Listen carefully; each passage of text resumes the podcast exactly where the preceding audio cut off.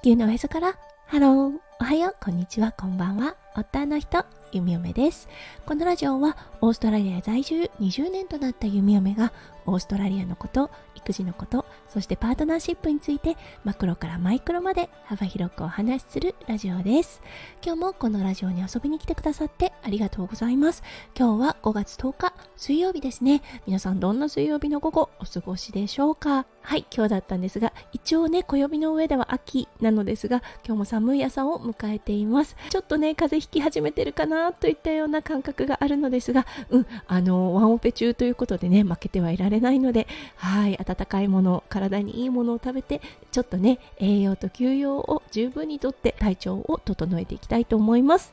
はいそれでは最初のコーナー略すの大好き今日の OG イングリッシュ今日ご紹介するワードははい昨日のねミルクの話をした時にちょっとねふと思い出した単語があったのでそれをご紹介させてください。はいそれは spoil です。そうこれだったんですが spoil と聞いてねどちらかというと甘やかされたといったような意味をね思い浮かべる方多いと思うんですね。ただこれだったんですが腐敗する腐ったといったような意味もあるんですね。過去形にしてスポイルドといった形になると This milk is spoiled って言った感じでこのミルク腐ってるって言ったようなことをあそういえばねこのフレーズすごく使うなと思って今日はねそれをご紹介したいと思いました。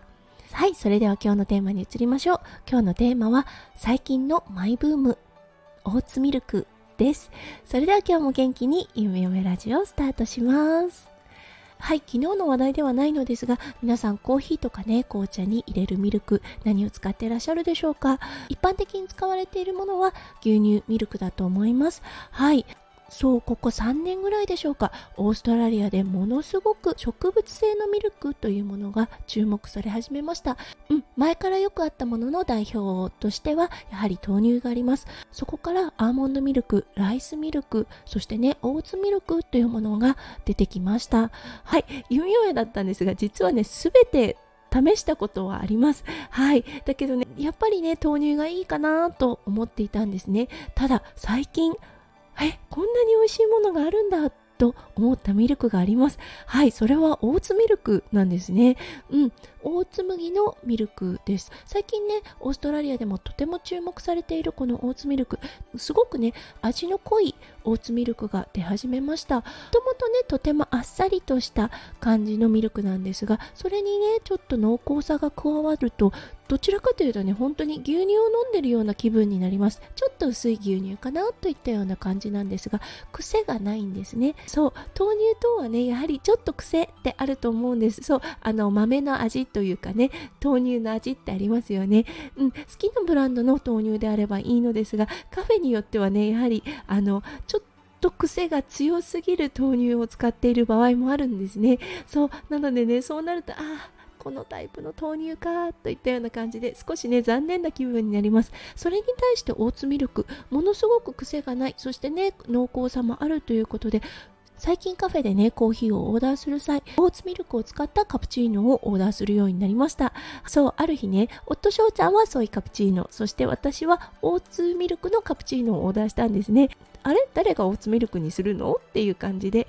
その店員さんも聞いてきてそうちょっとね変えてみたくってっていうことを伝えたところああそうだねいいチョイスだと思うよみたいなことを言ってくれました。味をね比較してみたところあ私オーツミルクの方が好きだわといったような感覚になりました。ただね家で使う分にはやはり豆乳かなといったような感じがあります。そしてカフェでオーダーするときはやはりね豆乳のブランドによってとても味が違うのでそうある程度ね味が安定しているオーツミルクの方が好きかなといったような感じになります。はいということで今日はね最近ちょっとハマっているオーツミルクについてお話をさせていただきました。そう前回ね日本に帰った時スタバでオーツミルクのカプチーノをオーダーしたなということをふと思いました。もしかするとね、もうスーパーとかでも普通に買えるようなミルクになっているのでしょうか？はい。次ね、日本に帰った時にちょっと確認したいと思います。それでは今日も最後まで聞いてくださって本当にありがとうございました。皆さんの一日がキラキラがいっぱいいっぱい詰まった素敵な素敵なものでありますよう、弓嫁心からお祈りいたしております。それではまた明日の配信でお会いしましょう。地球のおへそからハロー、弓嫁ラジオ、弓嫁でした。じゃあね。バイバイ。